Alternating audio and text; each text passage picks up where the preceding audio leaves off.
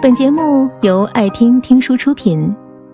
如果你想第一时间收听我们的最新节目，请关注微信公众号“爱听听书”，回复“六六六”免费领取小宠物。和朋友去吃干锅，排了好久的队。朋友远远的看见坐在窗边讲话的同事，妹子起身示意我们过去。我们刚刚坐下，妹子挂了电话，一张娇艳的小脸乌云遮日。妹子满腹委屈的问朋友和我：“你们说，男生是不是都对已经得到的事物毫不在意啊？上个星期我们就说好了来这里吃饭，我提前三天都订好位置了，他今天又不能来了。”这个他是妹子的男朋友，他们在一起已经五年了，从美好的学生时代。到出入龙鱼混杂的社会，两个人有欢笑有泪水的一路走来，日子平淡，却不代表感情稳定。据妹子说，她男朋友总是很忙，说好了一起看电影，妹子悠哉乐哉的提前团购了电影票，男友临时发现工作的材料忘记上交，赶回公司去。憧憬好久的假期旅行。男友临时要和朋友去露营夜钓，妹子说，每次想两个人窝在家里一起看搞笑的综艺节目，可男友偏要坐在电脑前打游戏。以前那么相爱，可现在发觉一点都不合拍。她觉得男友总是不舍得花一丁点的时间陪自己，总是倒腾他自己的事情。妹子气得。把香辣的牛肉大块的塞进嘴里，脸上却没有因为味蕾的满足而露出微笑。她的手机响起来，男友的声音从话筒里传达到耳膜，说：“真的是因为走不开，没时间陪妹子吃今天这顿饭。”妹子咆哮着：“那你什么时候有时间？我们把手分了。”妹子气鼓鼓的挂了电话，我和朋友面面相觑，低头扒饭吃。我常常想，想要维持一段长久的感情，需要哪些因素？可能是同样的喜好，可能是一场性格互补，但可以确定是一段漫长美好的感情里必不可少的陪伴。爱情长跑多年的情侣，结婚多年的夫妻，记得对方身上的一颗黑痣，对方喜欢的食物，可激情散去，表达爱的欲望，或许不再浓烈。以为确定的关系就像爱情到达了目的地，仿佛可以少一些爱了。我们常常把最糟糕的脾气发泄在了最亲的人身上，把怠慢都给了曾经热烈相爱的伴侣身上。我的大姨夫是个农村的赤脚医生，找他看病都是一些附近的老人，每天上午看诊。吃过午饭就去村里的麻将馆和几个同龄的人玩纸牌，不到日落西山绝对不会回家。大姨的娱乐方式就是几个妇人坐在田埂边的大石头上，干完农活一起唠唠家常。前几年他们在城里买了房子，小区下面就是一个大广场，每天晚饭过后华灯初上，热闹非凡。大姨夫迷恋上了下棋。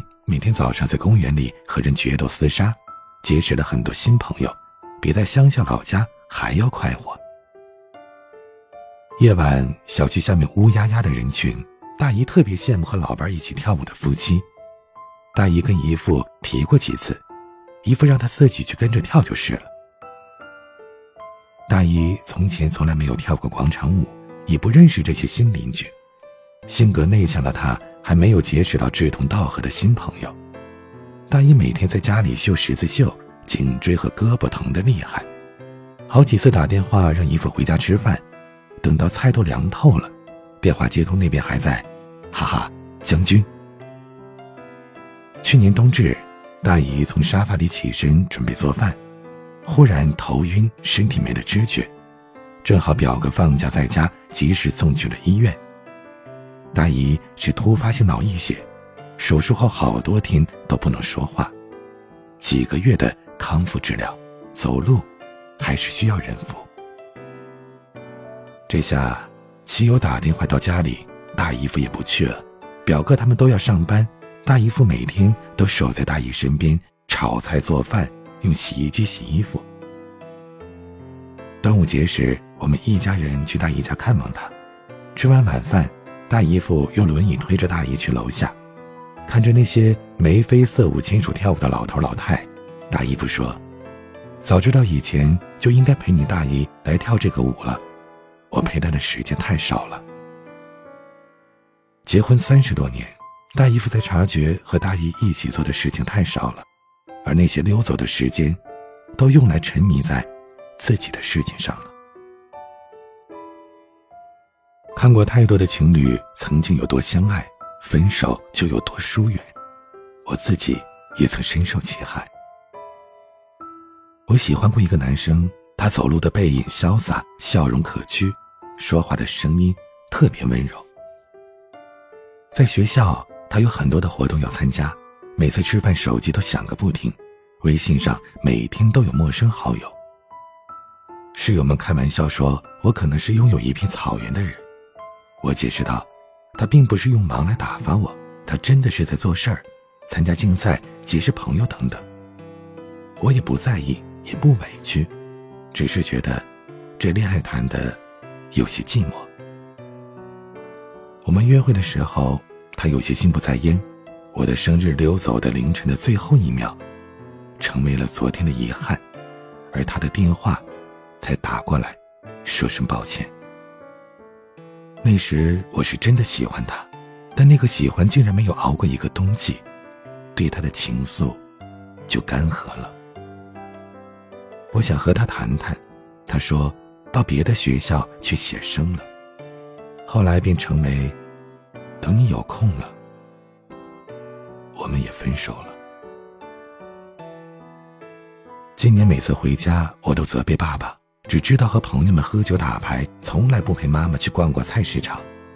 赶集的时候去城里看看展销会什么的，爸爸却反问我，说别的姑娘都会陪妈妈逛过服装店。烫烫头发什么的，我们两个争得面红耳赤，最终得出个结论：他不是值得拥有的耙耳朵，而我不是贴心的小棉袄。多年的夫妻，如果一方忙碌到不经常回家，是不是等到你有空了，我们就该把婚离了？感情不再浓烈的情侣，如果每次我需要你的时候你都不在，是不是等你想起我了，我们就该说清楚？分手了，相依为命的亲人，偶然在路边发现对方从前爱吃的食物，才发现对方已经不在了。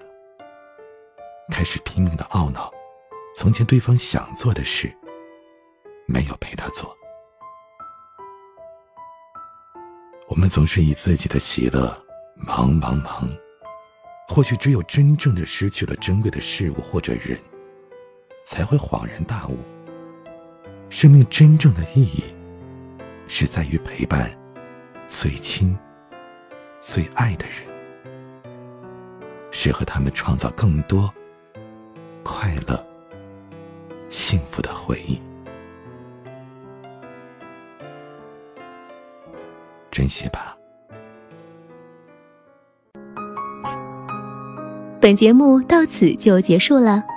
感谢各位的收听和陪伴，更多精彩内容请关注微信公众号“爱听听书”，回复“六六六”免费领取小宠物，也欢迎你收听今晚的其他栏目。